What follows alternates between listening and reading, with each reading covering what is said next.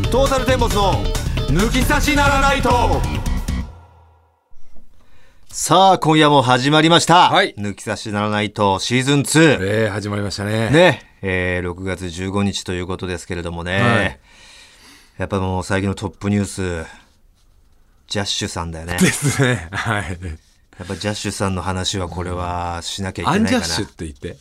ジャッシュさんってジャッシュさんジャッシュさんって言ってるんだろ言うっねてない言ってない言ってない。えでも小島さんも入っちゃってるからそこー あそっか 渡部さんでしょ。渡部さんね、えいやー衝撃でしたねー、いやもうえあれ数え役満でしょも数えですもう数えで役う満、ね。 13、18半ぐらいいっちゃった十八半ぐらい入ってるよね。 5半ぐらいいらいらなかったもいんらないよねもうね。 13半でいいのに、うん5半ぐらい余計な半が余計にねいやふ不倫複数ーもうね不倫複数奥さん佐々木い希やさーん。うんで、えーみえー何ヒルズトイレうんみたいな、ねまあ、コロナ禍とコロかナ禍、いろんなもう班がね役が、もうんでも役満でしょあれでう十分役満ですこれは、ねえなんかねそのどうなの高校野球芸人としてほらはいはいあはいなたね同じくくりとしてさそうですね一緒にご一緒させてもらったことは何回かよくねありまして、はい、野球談義を多目的トイレでやってたじゃない多目的トイレで野球談義はしてないよしてなかったあの人トイレ大 好きからいや多目的って書いてあるけどそのお前ファックとか野球談義やっちゃいけないんだよあそこでそうなのうん、その基本的には用を足す目的があるけど、それはなダメなんだ、ダメダメダメダメですよそれはもちろん、ねえだからそういうのもやっぱ赤裸々すぎてねねええそれ何どうなのそのやっぱ同志として残念なのかよっしゃ枠が空いたぞうんなのかねいや、よっしゃ、枠が空い たぞまあそというなっうちゃうかというふうに、やっぱまあ、そこは芸人として勝負師のね、えあーーこう気持ちを考えるならばそうですけど、まあ、それがね、なんか、あのーご本人がね、こういった不手際なわけじゃないですか。そしたらもう、よし、じゃあ、その分もカバーするように、俺は、こう、高校野球の、取って、変わってでもいいからを伝えていきたいみまあたおいな前気も持ちはね、あな、りますタよイの女性とも会ったしないやねえんだよ あれあったけど誰も知らねえんだよ何の何のポジションも落ちてね え上がってもいねえし落ちてもいねえあれあはの時にな、お前がちょっと、一線から離れた時離れてねえんだよ渡部さんがさた支えてくれてた支えてねえし離れてないし渡部さん今も度はあお前のがこと知らねえ んだよ今度はお前世が間で知ってる人いねえんだよあれ分をうんあの時のねおかえお返しというかいお返やし工場委員会会だけであれいじってんだよあれずっといじってんの工場委員会だけなんだよも うしかも俺出ないで工場委員会プラスマイナスだすごいよなああれ誰も知らないニュース誰も知いらないニュースずっといじってくれてんだもん本当にあの時のお前に言ってあげたいよなあの、なんだっけししかもし新潮さんだっ週け刊新潮さんですね新潮さんが直撃的に藤田を、うんお北海道で はい。襲撃してきてね今度これ出ますからみたいな、タクシーでしたよ僕も同乗してたタクシーですよ、隣で藤田が「本当にこれ乗っちゃうんですかすいません乗っちゃいます」って言った時のもう藤田頭抱えて「終わった」みたい終わってねえなよ。何にも大丈夫だよ始まったよ、逆 に。言ってあげたいあの時工のお場前委に員会が入ったよ、あれで。なんなんともなんないぜってともなんなかったな。お前もあれだもんな、あの、ちょうど横にいましたよ、僕もその時も、あの、フライデーから直撃された時に頭抱えて、終わったってなっいやいて。やあれの時は終わってたあ、終わったか、あれは。終わってましたしあれマジで終わってたなまあ終わまあおそこまでだったんですけどね僕もそんなでもなかったなんかでったけど。僕というそのポジションがねうん。そんなでもなかったんで、まあ、おかげさまでしたけどもねでも困るんだよ渡部さんみたいなこういうねあれがあってその都度こう俺はヒヤヒヤしちゃうのよそのとそうだねその時の感覚がうーんなんかフラッシュバックしちゃってさ、なんかちょっとさそういうニュースがさ例えば東出君とかね、ん原田さんとか、うん。あるじゃんちょこちょこあるある。一定期間において、置いて。なんかその時期ねやっぱ嫁機嫌悪いもんねまあ、そりゃそうだろうね。 フラッシュバックしてんだよ同じようにまあ、過去の滞在を犯した。うん俺が構築して構築してさ、う、うんん。やっぱり過去のね、そうやった過ちをさ、日々反省して、何度かこう修復、修復に向けてね、城をこう、また一段ずつさ、石垣積み上げてるのにさ、もう原田さんでまたちょっと崩されてさ石が 東で、 東出君でもうボロボロって東門が崩されて崩されて。 もう今回もまたあれちょっと嫌だよ嫌でしょ。俺俺が笑っやめてくれよって笑ったのがさ、あの、まあ、渡部さんのね、記事が、んまあ、今日はもう出てるけど、うんその、まず活動自粛っていうニュースが載ったわけじゃない。うんうんで何をしたの内何容をがした分からのずね内容が何をしたの何をしたのって分かんない状況の時に、うんまあ、グループラインですよ我々のおそしたら「やっちゃったな」ってお前が入れてきてああ俺たちのねそうそう、うんでなんか何やったんだろうねみたいなうん感じ言ったらお前が「仁さんの情報によると女性関係らしいぜ」って。 いやなんなんだその誰が誰に誰が誰の教わってんのそうそうそうそう そこの師弟関係あるじゃんずっとあの、お前の時もお前仁さんに相談してたしさしてたなんだ仁さんのあの大村との、そしてちゃこのんじいさん知ってますって聞いたらやっぱ知ってたしなうん、知ってたでしょ。金さんやっぱ。で、今回うのん渡部さんの件に関しても、じいさんやっぱ最低だなって言ってたもん な奥さんいるのに最低だなっいてや、誰が言ってんのっていう言ってたそもんう、面白いんだよ。あのーその原田さんとか東出君が出るのはまだいいけど、やっぱり仁さんの名前も出てきてるわけよ。そうだなコメント欄とか見ると、渡部も陣内に相談しろみたいな。その都度やっぱ出てきちゃうんだ芋づる式にな仁さんも今じゃね、もう反省してさ、うん新しい家庭築いてそうさよ、してるんだけど、また絶対出てくるんだよ、こういう時に。そうなのだからそれの一番の弟子子でしょ、お前が。うんいやー本当にねでももうしょうがないよもうなもう出てしまったからねなんとかこれは修復ししてほしいけどねいや、すごいよね、でも本当に。だから、イメージで言ったら、んお前よりもイメージ良かったじゃん、絶対。世間的いにや。なんでしょう芸能界で芸人世界で言ったら俺らなんかもうなんだ重重量とかうん。のレベルでのポジションもねでの、まあ、うん、そういったは何スキャンダル、うんとはもう訳が違う三役でしょ三ジャッ役シュの、さんはしかも綺麗なね、そうだね方からね。 うん、だからもう本当何す寺尾とかね寺尾だね。綺麗な関脇じゃん綺麗な関脇。うん、うん。それはダメだおよ前ら、うちなんかはもう星アンデスぐ星らアいンだかデらス重量の星アンデス星アンデスだったからね。 古いんだよだから、 ね、出る力士がお前も寺尾とか古いんだよ。知らねえからさ最近のあんまり、いや、でも本当に、どうなんだろうね、もびっくりしたねでも、そういうのあんま知らない人だったからさう。そんなに知らないんだよね、渡部さんのことって。うん、あんまりどういう性格なのか飯も一緒に行ったまこあともない俺し、も確かにちょっとこう家族みたいなところをさ、うーん、なんだろう売りにしてるっていうのもおかしいけどなんかそういうそういう露出もあったから、うん多少あったんだけどでもその反面こ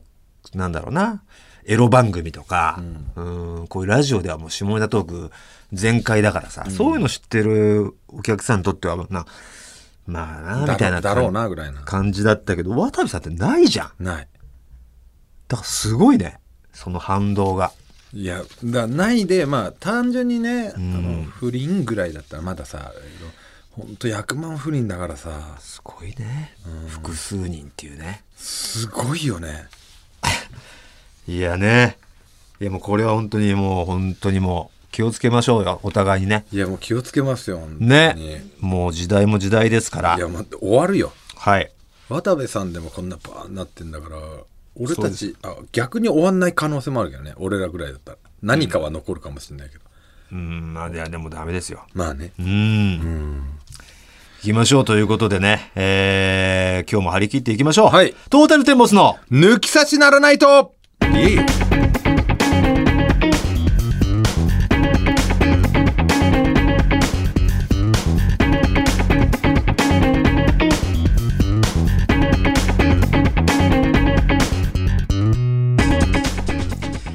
改めましてこんばんは、トータルテンボスの大村智弘です。藤田健介です本日はですね、はいプロ野球開幕直前ということで、はい特別企画実況抜き差しプロ野球をお送りいたしますほうほうこれは楽しちょみっですよ、とね、楽しみですねようやく開幕ということですからね、はいえーシーズン2初のゲストをお招きしておりますのでおう早速いきたいと思います本日もよろしくお願いしますお願いします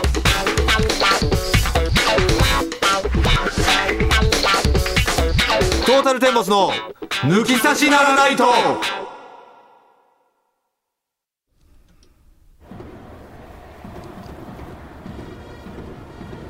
いよいよ6月19日、プロ野球開幕です。東京有楽町日本放送第6スタジオ、トータルテンボスファンの熱い心の声援が聞こえています。こんばんは、日本放送アナウンサー、煙山光則です。実況主差しプロ野球、いよいよプレーボール。では、解説者のお二人をご紹介しましょう。えまずは長身アフロの怪人バッターの内角に突っ込むのが得意です強豪草野球チームアフロモンキーズキャプテン藤田健介さんですよろしくお願いしますお願いしますそしてソフトバンクホークス内野守備走塁コーチ本田祐一さんと瓜二つアフロモンキーズの知将 YouTube ではさまざまなドッキリを仕掛けています大村智弘さんですよろしくお願いしますしくお願いしますうわいやす感ごい動ですよわかっこいいこの声ねいやえいやすごい恋耳にやっぱ馴染みますね煙山さんの実況はあそうですかあのこう入ってくるよね入ってくるんですよあのあれ好きなんよねこの始まった時のこのねそう導入部分というかいやー改めましてですね初めましてですよね、はじめましてよろしくお願いしますよろよろししくお願いいたしくまお願いいたします。もうショーアップナイターはもう聞いてましたからね。ショーアップナイターで育ちましたからね育ちましたはい我々す本当ですか御殿場育ち、ショーアップナイター育ちです。 ち。御殿場じゃねえかよ、お前。御殿場生まれ生まねれだえ。どこ間違えてんだよ。えそれは嬉しいですはいえいや、まあ野球もね、一応もう藤田なんかは高校までやってましたし、はい甲子園目指して頑張ってましたしね。僕も中学までやってましたけどもね、今はや同じ草野球でもやってますし。はい。いやーもう野球のゆかりがありまくるコンビですけれども。で、今日はちょっと野球についてとか、プロ野球開幕ということですから、はい。ろいろね、話したいこといっぱいありますよね。なんか、キムヨさんさっき話聞いたら、僕たちの、えー YouTube のいはいたずらの、はいあの、あのー3本間で藤田をは挟み続けるいた続ずけるらってやつを見たこと見があてる。いただいてそう。偶然見て、ええでソフトバンクホークスのユニフォームにそっくりなユニフそうですねォはいームなんで、はいあの本田祐一さんが出てると思って本田さんのこんなに達者に喋るのかなと思って なんだろうと思ってずっと見てたらあの大村だったっていう大村だというね大村さんだったもう完全に本当に間違えました似てますかマジらですね。かあそっくりです、ね、よく言われるんですよ。あのユニフォーム着た時にだけなんですけどね。背番号もだって一緒。6番。あのー結構だから、僕はだから田村選手に似てるっていうのも言わ言われれててた DNA よにいねたベイスターズにいた、はいはいはいはいはいはいで、ソフトバンククにもいたじゃないですか。あそうかそうかはいはいで、まあ、うん大村田村6でね。にしちゃったんですよね。大村田村みたいなね。そうそうそうそうは。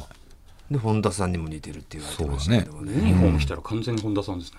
そうなんですよ。あれだから結局その S1 バトルっていうのが昔ありまして、ソフトバンクさん主催の動画の大会で僕はらい4回ぐらい優勝しはいしはいはいはいて、その都度1000万円みたいな賞金をもらって、計4000万円いただいてるんですよ。その時代に。素晴らしいですその賞金、賞金の使い方どうしますかみたいになうっんた時に、じゃあ草野球チームやってんで、もうプロ仕様と同じ素材はのい最高級のはいユニフォーム作ろうってなって作ったのがあれなんですよ。本当にだからな、ソフトバンクのチームと同じ素材で同じ生地で、もうスパイクまで全部はいはい、一人だからどれぐらいだっけもう8万ぐらい。 8万ぐらいする。あそんなにするんですか20人フルセット分ぐでらいフルセット買って。ただあれでたまにやっぱこうテレビ出るんですよ野球の仕事で、はいはいであれを着ていくと、んレロッテファンじゃねえの かよお前めちゃくちゃ言われるんですよ藤田君に関しては藤田さんロッテファン同ですじよパ・リーグのロッテがね、応援してるのに矛盾が生じちゃうんだよね。はい、まあ、それは仕方ないだろうとねソフトバンクさんに いただいたお金なんだだっていうだけなんですけれどもね。さあ、ということでですね、実況抜き差しプロ野球と題しまして、今日ははい煙山さんと2020年のプロ野球について話していきたいと思います。まず、開幕が6月までずれ込みましたね、プロ野球。はい、3ヶ月もずれ込みました、はい試 試合合数っていうのは120試合でなんとかやろうということ120で。できるんですか120もできるんですか、これもうきつだから多分、きつっすよねもう6連戦、6連戦の雨が中止だったら月曜日に入るんで、連戦がもう13連戦とだか、から体力がね、はい夏場をしかも迎えるっていうのでね、はい、いきなりあの暑い状況で蒸し暑い中に入ってって、しかもテンションも上がるけど体は正直れてね完全に出来上がってない状況で入るのはいはいはいではい怪我なんかは非常に心配されるんじゃないかと。 75試合っていう説も最初はあったじゃないですかはあはあはあそれは立ち消えになっちゃったんですかやっぱりこう100以上はやりたいちなみに、あの、はいホームの試合がい野球協約に60試合やらないと、そのシーズンとして認められないっていう野球協約があるんです。ホームの試合が60試合。はいはいはでいそれをギリギリの試合数を多分保つキとープしようと120にはい、なるんですね、そうするといろんな記録なんかもみあの今までのルールのままで認められるというあ参考記録にならないですそういうことですね、はで今年あれですね4割バッター出る可能性があるっていい、うそうなんです言よわバれてんッですタねーは有利なんだよね。バッターはね ピッチャーは、まあ、そのちょっと不利か。まあローバンピッチスローバンスャーもでももしかしたらイニング数をギリギリでやった形で、えー120イニングで防御率がいいっていうピッチャーも出てくる防かもし御れない。率は出るかもしれないですね、はいはいあの最高記録最多勝とか、ね。最多勝ハーラーがちょっと、いわゆる足し算のホームランとか最多勝とはか、そういうのはそうやっぱり不利になるということですね。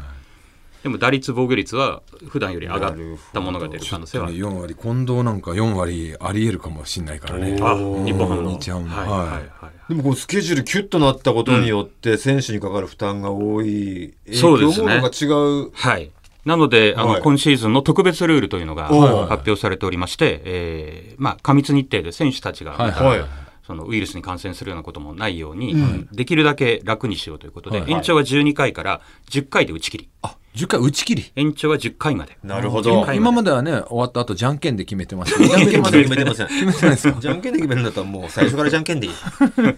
ええ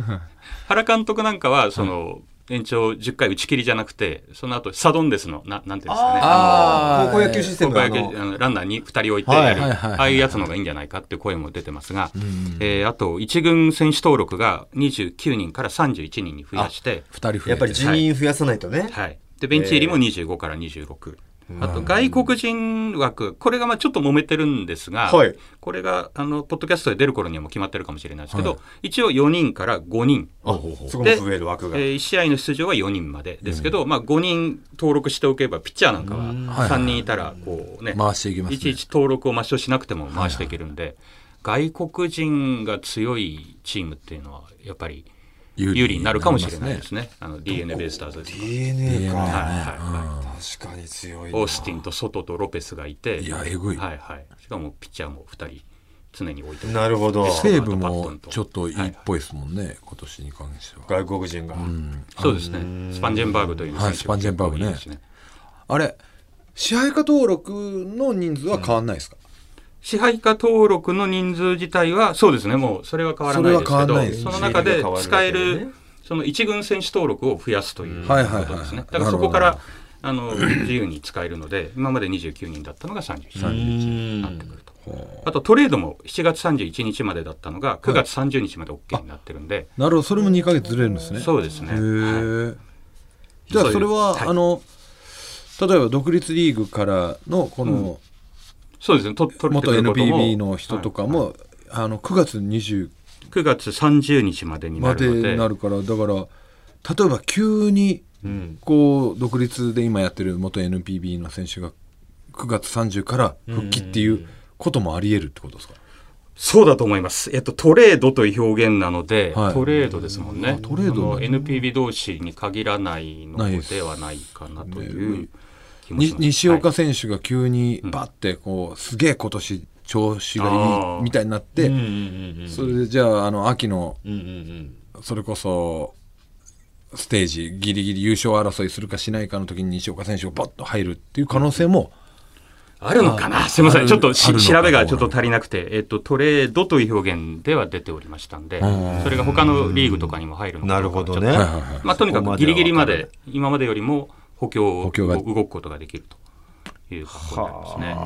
ない。他になんかああるありますか取材されて。そうですね、あとはあの、えラジオの放送環境というのはいはいはいはいがやはり変わるであろうというのほうは、ほう一応、実況はあの、今、私もマスクしてますけど、はい実況すると、半端のない飛沫が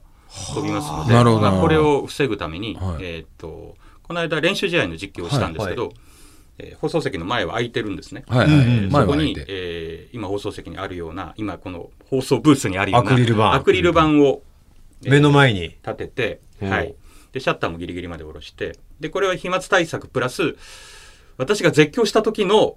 声が選手のグラウンドまで結構届いてしまうなるほど、なるほど。歌ーみたいな。はいはい、シーンとしているので観客いない から。シーンとしているので、えーそれをある程度防ぐためとあとは解説者とあのディレクターの間にこうビニール色ビニールの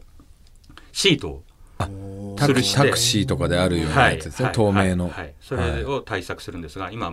マスクをしながら喋ってると普通にトークしてても苦しいですね、え え。ま あ、息切れがして軽い個室みたいにはなりますもんね。そうですね一応前は開いてて後ろの扉も開けるんですけど、まあ、近くなるので、はいそれぞれの距離がだから今、アクリル業界すごい儲かってんじゃないこれア。クリル業界儲かってるで しょ。売れてるよね。おこのこの間も、あの、吉野家行ったら、隣の席にもアクリル板、こう、敷居があって。ーなるほど。あもうでもいろんな飲食店でこういうことをやってるってことはもうアクリル板がすごい売れてるのかなってあと取材ができない んですよ、あ 試合前試はいグラウンドには今一切降りられないので、えー球場に入る前に体温を測って、はいはいはいで OK が出たらそのまま最短ルートでラジオの放送ブースまで行って実況なので、そこからもうグラウンドには一切降りることはできないのでどこかのタイミングでいわゆるあの Zoom ですとかああいうオンラインシスあのーもので、オンライン取材になるってことはですいか、、それで向こうがあの出してくれる選手とか監督の話が聞けるぐらいですね。なんで小試合前池都は知事ないみたいにできないのかねこうソーシャルディスタンスって言われてたじゃん記者がはいはいはいはいはい。ああいう感いじつで すいつですうーん。ああいう感じではできないんだねできないんだろうね野球界はまあ、とにかく一人でも、まああのー坂本選手と大城選手がはい一度陽性になりました、ああいうことがシーズン中に起こってきた場合に、もうその時点でシーズンいえ中あのその時の対応策というのももう出ていて、ほうほうほうええの濃厚接触者にたその対してのそういう処置とかはあるんですけれど、はいシーズンはそのまま続行する続行なんですね方向性ですね。へえ。でもう開幕前に全員の選手が PCR 検査をまずおー受けてやってで一月に1回その PCR 検査を、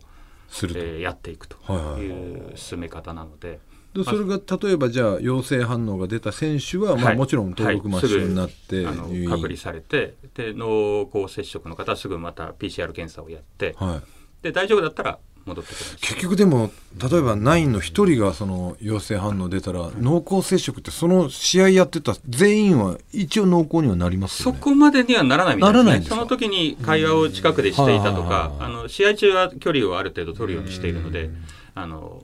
審判の方も含めてはいはい近くにいた場合、会話した場合なんかは調べますけど、それの中中だけなので、全員ということにはならない。エンジンとかもじゃあ組まなくなるんですかね。まあ、組まなくなるでしょうね。今の練習試合でもハイタッチもしないので、こうエアハイタそうッでチすみたいねな。みんなあと、はいあれも試合中の声もかけれないんじゃないベンチからの声はね、出しているんですけどほ、うまあ多分前に向かって出しているという格好で、あーまあこれチームによって違うんですけど、ベイスターズなんかは、あの、選手が密にならないように、この一塁側のエキサイあエキサイトトシートまはいで、そこまで選手をこうほう入れて、入れて感覚を取るようにしてい一た応りベンチという扱いにしてそうですね。ーはいはい。だってさ試合中に「笑いバッター行けよ!」とかさこうう、んうん気合の声出しみたいなのあるじゃん、はいはいはい。あれって結局やっぱ大声でさ、飛沫になってしまうからみたいなことも考えられるじゃないの。今のところ練習試合では結構出してます。出してますよね前を向いてるので出してる。まあ、だからそれしか本当に、あれ、ざん斬新ですよね。あの、もう観客試合の、うんもう、ヤジというかね、はい声しか聞こえないから。うんで最初そのベンチにマイクなんか置いたらいいんじゃないかって話をして解説者の人に言ったら、いやそれは無理ですって言われましたダメなんですかあはいれ 多分も面う白いんですけどね。シャレにならないことを言言ってるから あのみんな黙りますって言ってましあたーマイクを置いたらマイクがあるとねはい、マイクはもう作戦批判とかもしてる可能性がある聞んこえで、てるからな。えすごいよねあれあれだとこのグローブの音とか、バッティング音がすごく聞こえますよね、はいそうなんですパあのカーンっていうえ、もしあのショーアップナイター聞いていただくんでしたら、そのだ打球音とか補給音がすごくはっきり聞こえるので、そこは僕ら実況アナウンサーも実況の声で消さないようになるほどあえて投球でお投球に遅れるとか言うんですけど、投げましたっていうのが遅れると投げましカーンって打つんですよ、はいはい投げましポーンって取るんですよ、ほうで他とそれはかぶっちゃうのからで投げました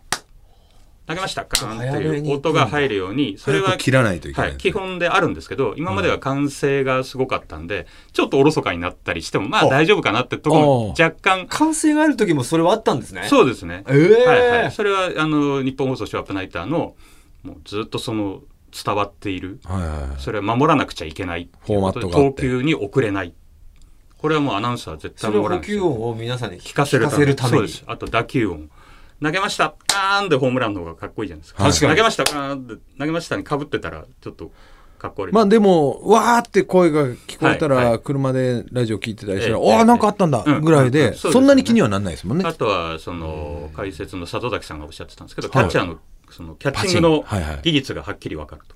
ええまっすぐのなスるほどトねレートでパーンっていい音がしないキャッチャーははいダメ、う下わーこれはキャッチャーにとっては手嫌ですね、そう無観客キャッチャーは。嫌でしょうねって言ってま したね、あと変化球はボソッっていう変なまた違う音をするんですよ、はいはいこれはもう普段だと全くかき消されてた音なんですけどこれも無観客試合で一度、えー、と練習試合でけテストでやったんですけどそのボソッって音とかはっきり聞こえるしデッドボールが当たった時のギャーっていう声もみたいな入るしバットが折れたビシッと音も入るしでもそういうデッドボール当たった瞬間のその、当たった音とかも生々しい音もしちゃうっていうことあしてましたねボスボボンって音してましたねそれと悲鳴が聞こえてたのではグキッみたいなね。い、はい、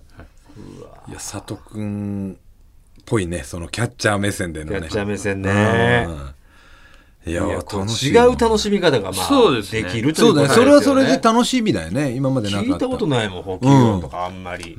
そこにまあホームランジングルとかも使ってみたり、まあ、試行錯誤ですね全く何もない方がいいのかそういう音がないと寂しすぎるのかっていうのはでもメジジャーの試合とか見てると、テレレレテレー、チはいャッチャッチャッチャッチャーで、あの、何者やってないじゃないですはいはかいは。いで、拍手とか、うんうんで、まあ、歓声っていうのも、うおーみたいなのはあるんですけど、基本静かっちゃ静そかうでですすよねね。はいすごい、だからそっちにメジャーっぽくはなってますよねそ。うですねよくあの吸音を楽しむナイトっまあて確かにあったじゃないですかはいはいはいはいまああれに近い感ちじょっと近いイメージだけど、まあ、ホームランが出たり、そういう盛り上がるとこでも声が全くないってないいうところをどうするかっていう感じになんだろうと思い実ます況の人とかはやっぱ大変ですよねその、集中される分というか、はい。ああ、そうだ音ね。に紛らわせられないというかごまかしが効かないっていう聞ね。かなですよねはいちょっと間が空いても今まではねなんとかなんとかなりますけど、うん。ただの無音になりますもんねそうなんですよね。歓声があるんで、少し間を取るとかも OK だったんですけど、はいその間をどうと取るのかっていう。そういうもんって 確かに確かにやっぱ取るなって言われるんですかその埋めてけみたいなのあるんですかこれはちょっとわからないですね。すごいホームラン無音でやったことがないので。あるじゃないですか。はいもうまあ言ったらさよならみたいなので、はい歌ー入ったーって言った後、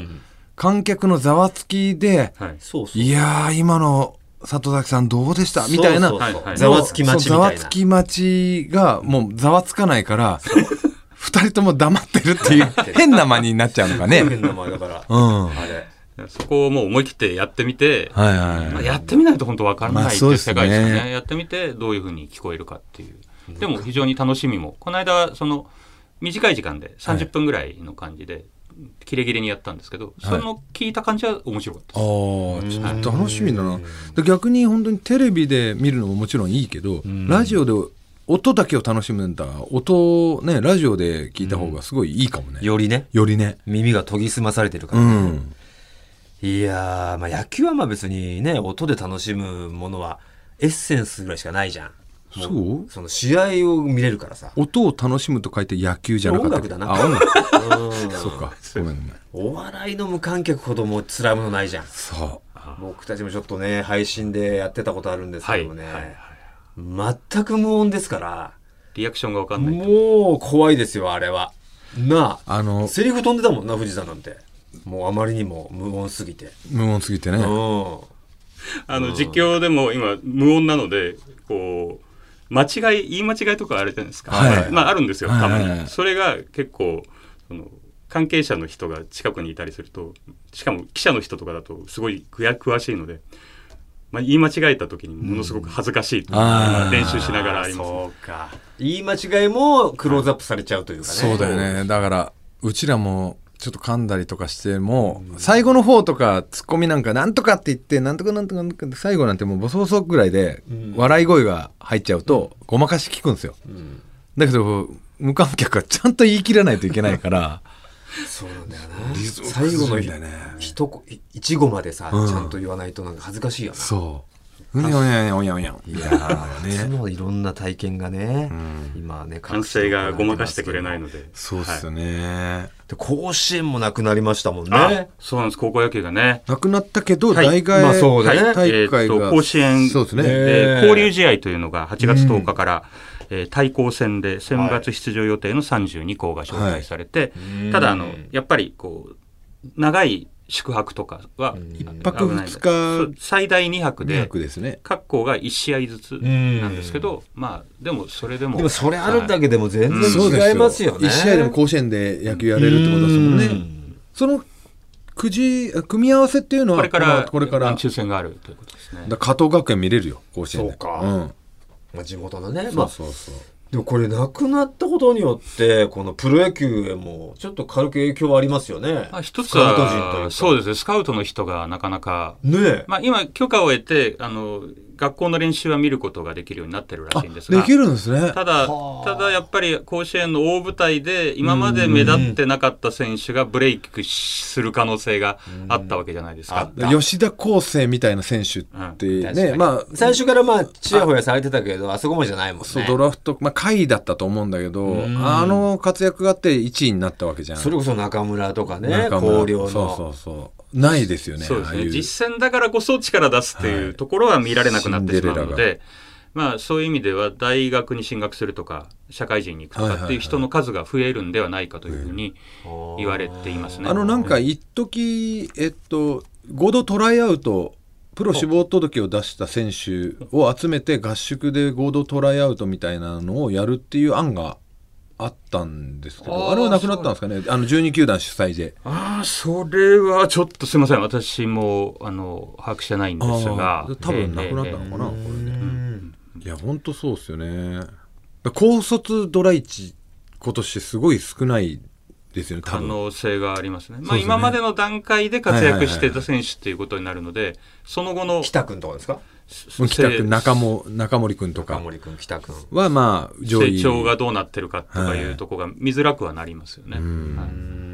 スカウトの人も大変になるし、ドラフトも11月5日の予定だったんですけど、10月26日に、まあ、日程の関係とかもあります。前倒しになるんですね。前倒しになるんですそれね。ははいあのや野球の試合やってないとこのスケジュールがすごく少なくなってそうか、そうか、そうか、そうか。あと早めにやってあげないと進路が進路が。そうかの問題があるんで、うんま社あ、そう会い人うや気遣いもおそらくあるんだと思います。いろんなところに影響はやっぱり出ますね。あメメジャーリーグとかでも夏やりますもんね、6月に。あドラフトあのドラフトドラメジャーリーグも結局その契約金を払うところが苦しくなってるんで44巡目までのところが5巡目になるっていう話が出てるんでは相当の人がドラフト漏れする漏れして。可能性が高いだのってでマイナーリーガーバンバン解雇されてますもんね。なのであーやっぱり進学とかに行く人の割合は増えるというふうに言われてあー日本よりもそこ激しいかもしれない激しいですね。えいろんなところやっぱ影響出てえますそうですねねメジャーはもう今の段階で年俸をどうするかっていう話がすごくなってはいはいはいは日本の場合は今出てないんですけどだ多分おそらく来シーズンの年俸の時にそういう話は出るだろうなという気なんかがする聞いたのは、払わなきゃいけない義務があるらしいですね。あの、NPB の場合だと。年俸の4月、ん ?5 月までとかはもう全部全、満額払わないといけないルールが、選手に対して、契約その。のなんか、試合してない間の試合してなくてもっていうのがあるらしくて、メジャーの場合はね、あの日割りというのはいがはい逆にあったんですけど、日本の場合はだから、まあ、そうは言っても、おそらく各球団、無観客の試合はやればやるほど赤字になるっていう構図は変わらないので、おそらく来シーズンのっていうことを、まあ今ね、そういう話は出てないですけそうど、かそういう気がしますけどそれが全てしわ寄せがだ来るだからあの今年試合もしやんなかったとしたらカープがすごいやばかったらしいよあああの他の企業って親会社あるからそうだよまあなんとかあるけ市ど民球場球団だもんねカープは市民球団だから。はい、市民球団でもうほ本当にお客さんの入場とはグッズとかがなグッズで持ってたんで今年試合やらなかったら結構まずかったっていうよかったねうんよかったまあ、観客がそうか7月くらいからだんだん入るんじゃないかと言われてるんで、うまくその収まりながら見、に行きたいですけど増えていって怖いなでもそれはえー最終的に日本シリーズが11月の21日からなんですけど、そのあたりでかなりは入れてもいい状態にになってるなってるのが理想で、まあ、そこまでハードルいっぱいあると思うんですけど、それをやっていく、まあ吉本の劇場もね最初今今のところ12パーそうだねお客さんはんキャパスに応じてのプロ野球も同じ感じですかプロ野球はね、おそらく最初は5000人って数字が出てるんですけど、なんか言ってますね J リーグもそうですよねそのその辺をあの5,000っていう数か収容人数の半分みたいな見方もあってその辺を話し合うんですけど結局試合の時だけじゃなくて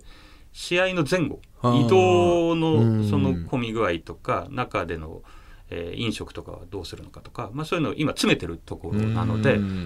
まだはっきりとは分からないんですけど、まあ、増やしていこうという方向性は出ているこれやっぱりドーム球場ってなかなか不利ですよねあーまあその屋内っちゃ屋内になっちゃうんで、うんただこれ東京ドームなんかは実は換気はいいっていう話もほーあったりはするんですけど、まあ、それちょっと私がいい加減なことも言えないですけど、まあ、その中でのやっぱり専門家会議の方が提言をしてそれをプロ野球の NPB で揉んででそうこういうふうにしようっていう形になっていくのたとだこの状況が生むなんか意外な人がなんかスターになるみたいなこともあるかもしれないですよね今までそああのるね、うん、大舞台にちょっと弱い子みたいなさ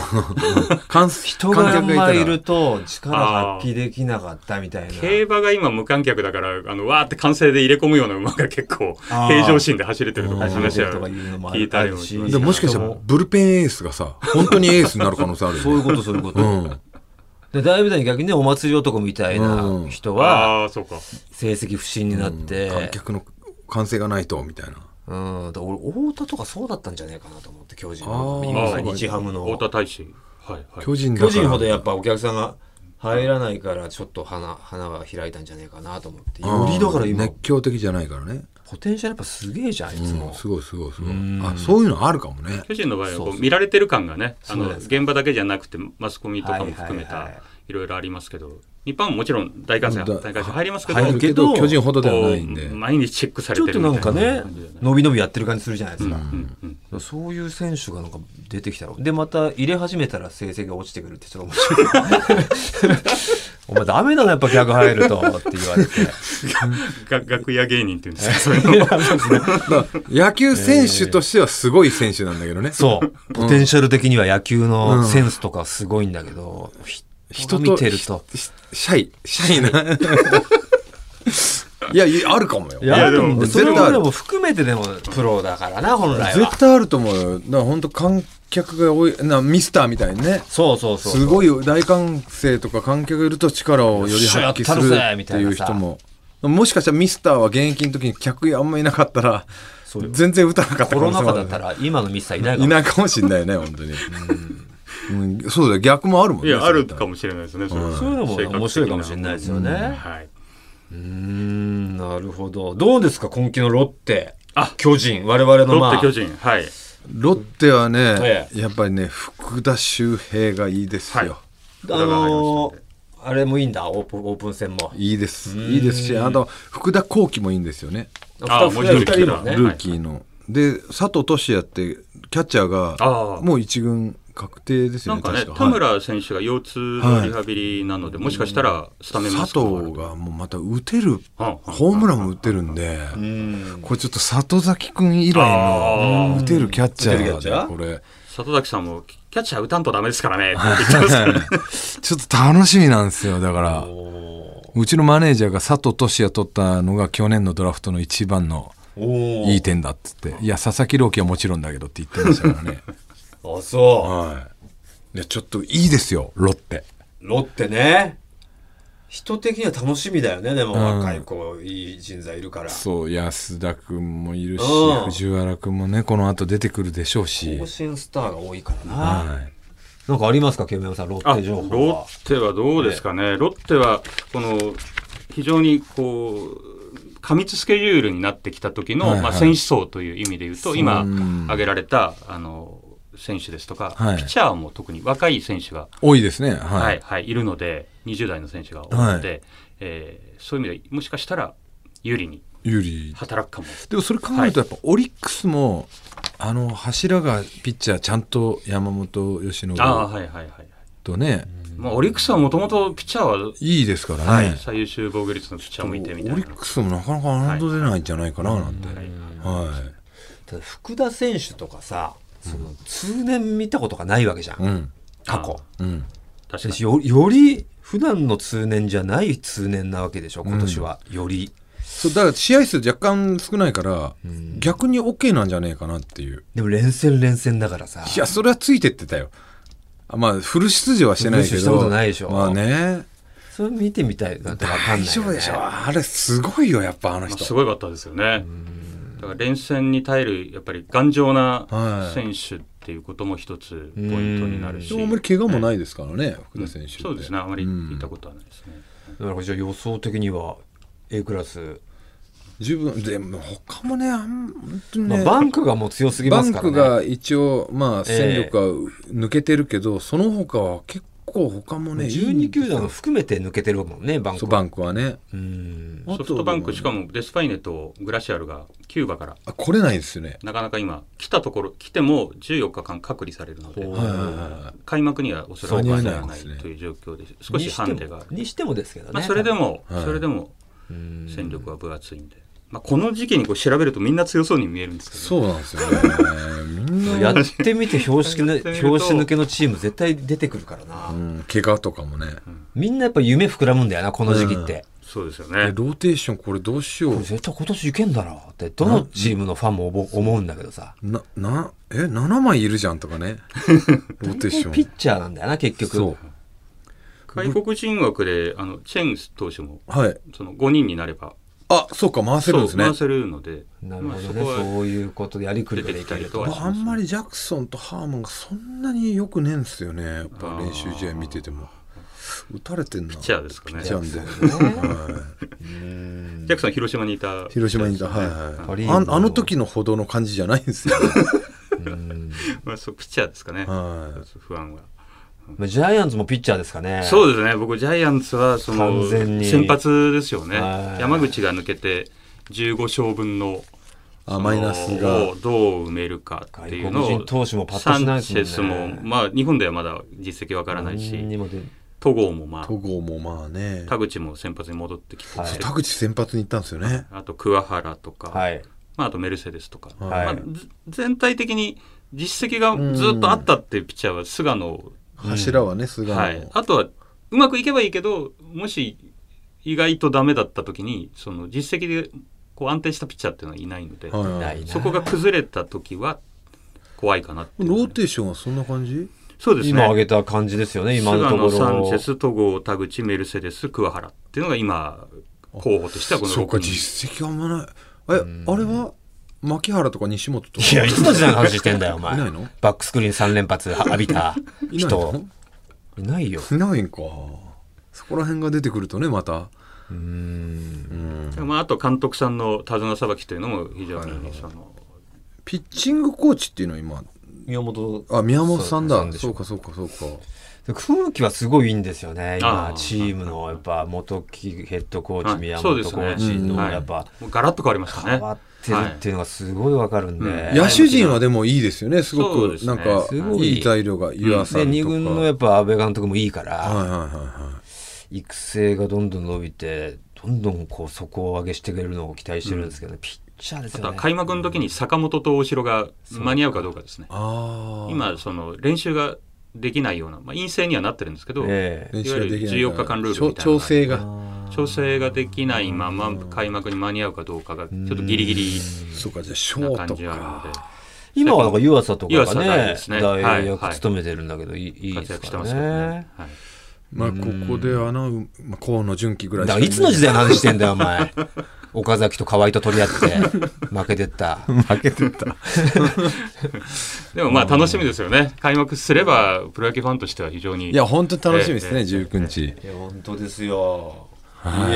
ー、今日は貴重なね、ね新ルールの話とか、はい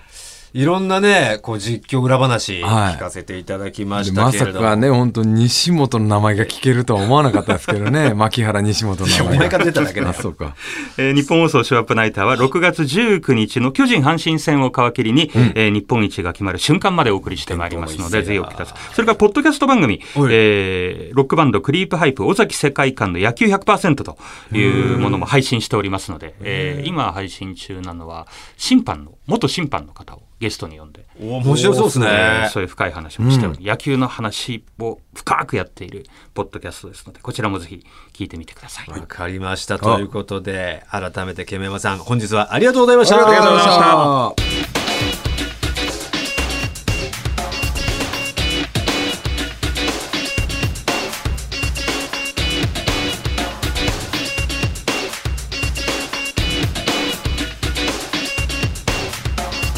トータルテンボスの抜き差しならないと